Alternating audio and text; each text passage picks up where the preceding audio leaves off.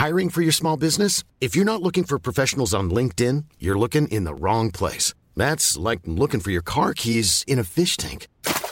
LinkedIn helps you hire professionals you can't find anywhere else, even those who aren't actively searching for a new job but might be open to the perfect role. In a given month, over 70% of LinkedIn users don't even visit other leading job sites. So start looking in the right place. With LinkedIn, you can hire professionals like a professional. Post your free job on linkedin.com slash people today.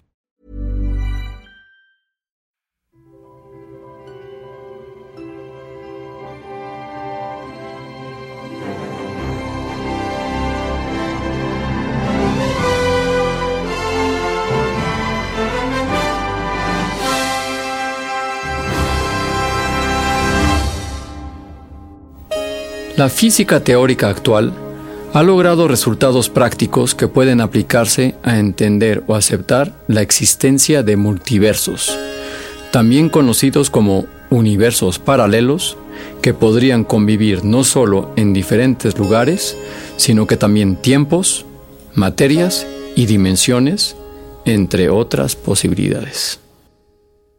Escuchas, escuchas un podcast de Dixo. Escuchas Filmonauta, Filmonauta, con Dani Sadia. Por Dixo, Dixo, la productora de podcast más importante en habla hispana. Como decía Pushkin, un poeta es un profeta. Y el arte, en muchas ocasiones, se ha adelantado a la ciencia, anticipando descubrimientos o simplemente marcando el camino a seguir, como en el caso de Julio Verne o Leonardo da Vinci. Eso mismo sucedió con el multiverso y algunas de las pinturas surrealistas de Dalí, como el retrato de su musa Gala, fragmentada en decenas de astros y planetas. La idea es atractiva, universos paralelos. En unos suceden cosas que en otros no suceden. Y seguramente los sucesos que hacen que la balanza se incline a un lado u otro son nimios o frutos del purísimo y mismísimo azar. ¿Quieren pruebas? No hace falta un colisionador de hadrones para demostrar el bosón de Higgs. Basta con observar de cerca los acontecimientos extraños y aleatorios que hacen que unas películas se hagan y otras no. ¿Se imaginan un mundo sin el padrino? Porque Coppola estuvo a punto de ser despedido. ¿Y qué tal si la ambulancia que conducía a Walt Disney durante la Primera Guerra Mundial hubiera tenido un accidente fatal? ¿Y si a John Houston no le hubieran roto la nariz y hubiera continuado como boxeador profesional? Porque fue campeón de peso ligero en California. ¿Y si Heaven's Gate, Waterworld o John Carter hubieran sido éxitos de taquilla? Pues todo eso no ha sucedido en este mundo, pero con certeza ha sucedido en mundos paralelos.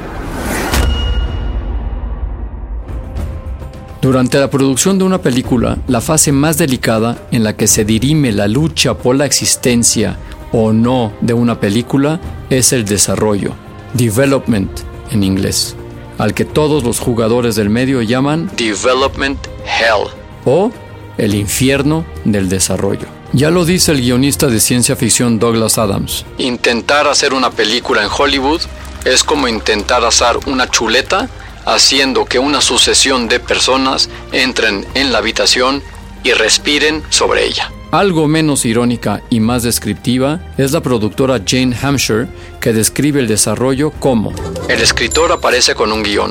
Los productores y ejecutivos de los estudios lo leen y le dan sus notas al escritor para que lo reescriba. El escritor intenta hacer felices a todos.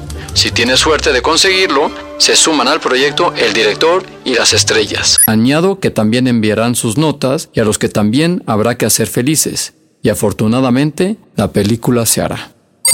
Una anécdota absolutamente cierta es que un ejecutivo de Hollywood dijo tras la lectura de un guion, es perfecto. ¿A quién fichamos para reescribirlo? Filmonauta. Si en algún momento de ese proceso de envío de notas y reescrituras que puede llevar meses o años, el estudio se cansa de arrojar billetes o simplemente ha tenido un cambio de ejecutivos, el proyecto se pone en turnaround, es decir, gira por si el resto de los estudios tienen interés en adquirirlo por el costo de los gastos de desarrollo más una comisión de los beneficios. Si algún estudio pica, empezará el proceso notas, más reescrituras, más notas, más reescrituras, más notas, más reescrituras. De nuevo, pero con varios pares de escritores nuevos más. Ahora entienden los engendros que a veces nos toca ver. ¿Verdad? Cuatro fantásticos. En el infierno del desarrollo solo hay dos posibles posiciones. La primera es salir del infierno y que la película se haga. O dos, seguir asándose en el infierno y que la película no vea la luz más que en un universo paralelo. Lo que ya desafía todo pronóstico y por lo que deberíamos besar a todos los dioses que puedan existir es que la película que salga del infierno sea buena. Pues ha sucedido. Como ejemplo, durante la preproducción del paciente inglés, la Fox saltó del barco, dejando al productor Saul Zaentz a la deriva. Pero entonces entró en el juego un viejo conocido de este podcast. ¿Quién más que Harvey Weinstein? Miramax puso 28 millones de dólares por los derechos mundiales y no solo reflotó el barco, sino que sopló sus velas con una campaña de marketing nunca antes vista. La película recaudó al final 231 millones de dólares y unos cuantos Óscares en su camino. Pero como hemos visto, con Harvey Weinstein todo tiene un precio. Y en el caso de Zions fue la venta de los derechos que éste tenía sobre la obra The Lord of the Rings por 10 millones de dólares y una participación en los beneficios. Cuando se elaboró el primer presupuesto por parte de Peter Jackson, a Miramax le entraron los pies fríos y la coprodujo con New Line Cinema. La anécdota es que Zaentz tuvo los derechos sobre la obra durante 30 años y no hubo manera de sacarla adelante. Les contaré ahora de cerca un infierno de desarrollo.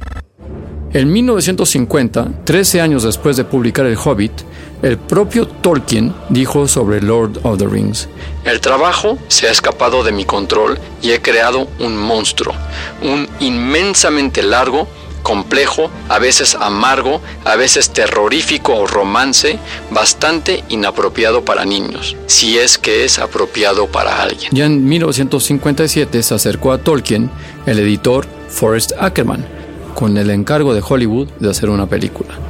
Tolkien boicoteaba todos los tratamientos atendiendo como buen filólogo a todos los posibles misspellings o faltas de ortografía todo parado hasta 1960 gracias a Ladies and gentlemen, the Beatles. Los Beatles, instigados por John Lennon. Se ha dicho mucho de esta historia, pero parece ser que a Lennon le interesaba el papel de Gollum, y McCartney, Harrison y Ringo Starr harían de Frodo, Gandalf y Sam respectivamente. Así que la United Artists decidió comprar los derechos por 250 mil dólares. Se empezó a pensar en una versión animada bajo la dirección de Heinz Edelman, que también dirigió Yellow Submarine, pero se abandonó esa psicodélica idea en 1970 y se volvió al proyecto live action con John Borman a la cabeza. Borman sudó sangre con la adaptación de Lord of the Rings en sus propias palabras sobre la derrota de Gandalf, decía, El texto dice, cayó más allá del tiempo y la memoria, y no sabemos cómo pones eso en una película.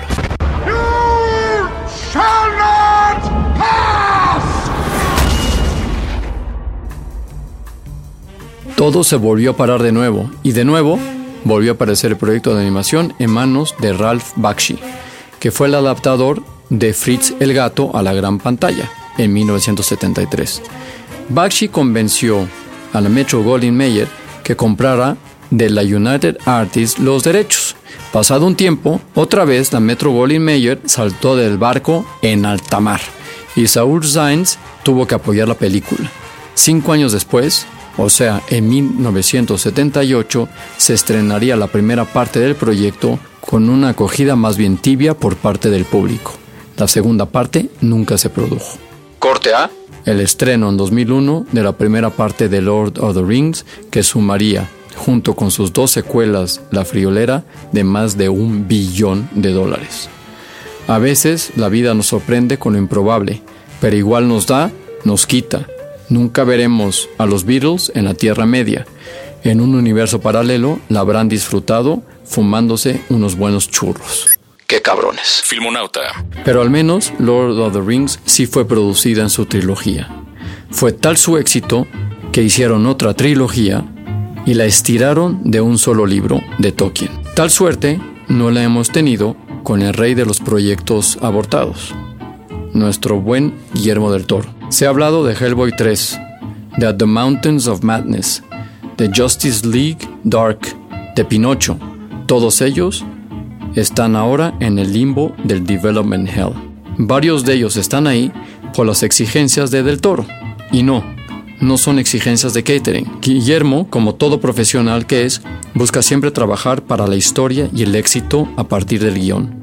Ejemplo, At the Mountains of Madness, que exigía al estudio que le permitieran que la historia no fuera para niños, sino para adolescentes y adultos, cosa que el estudio no aceptó. Y de nuevo, ya viendo la última de los cuatro fantásticos, ¿tiene razón o no? Esto es Filmonauta y espero que Gustavo, el hijo de arroba duende callejero, esté escuchando. Nos oímos una vez más la próxima semana.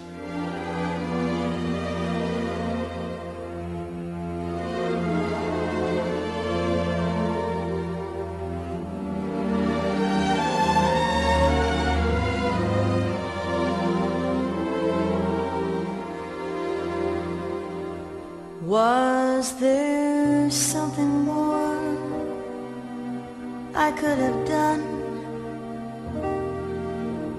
Or was I not meant to be the one? Where's the life I thought we would share? And should I care?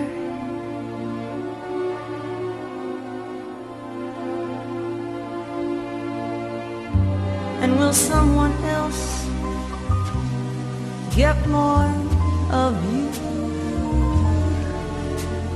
Will she go to sleep more sure of you? Will she wake up knowing you're still there? Why should I care?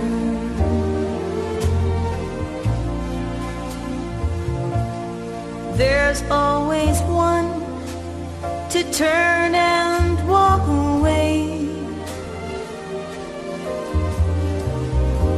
and one who just wants to stay. But who said that love is always fair? And why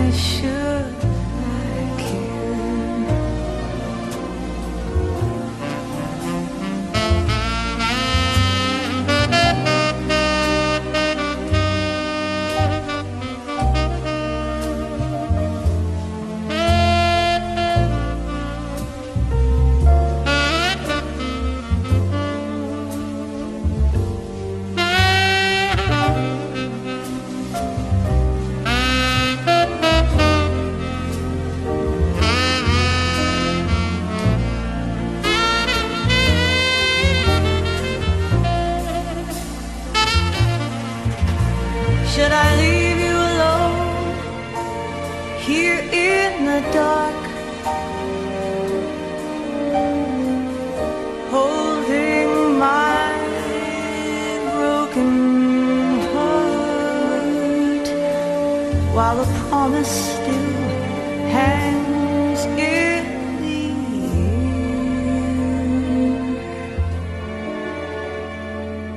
Why should I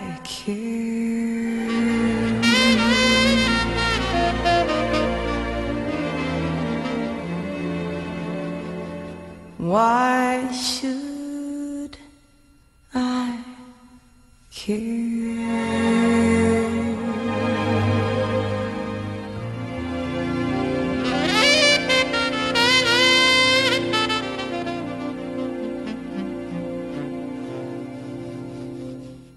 Escuchaste Filmonauta. Filmonauta.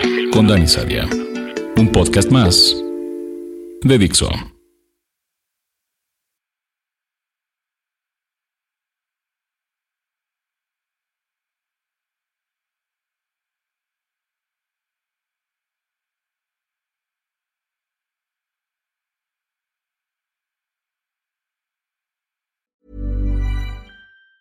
Even on a budget, quality is non-negotiable. That's why Quince is the place to score high-end essentials at 50 to 80% less than similar brands. Get your hands on buttery soft cashmere sweaters from just 60 bucks, Italian leather jackets, and so much more. And the best part about Quince, they exclusively partner with factories committed to safe, ethical, and responsible manufacturing. Elevate your style without the elevated price tag with Quince. Go to quince.com slash upgrade for free shipping and 365-day returns.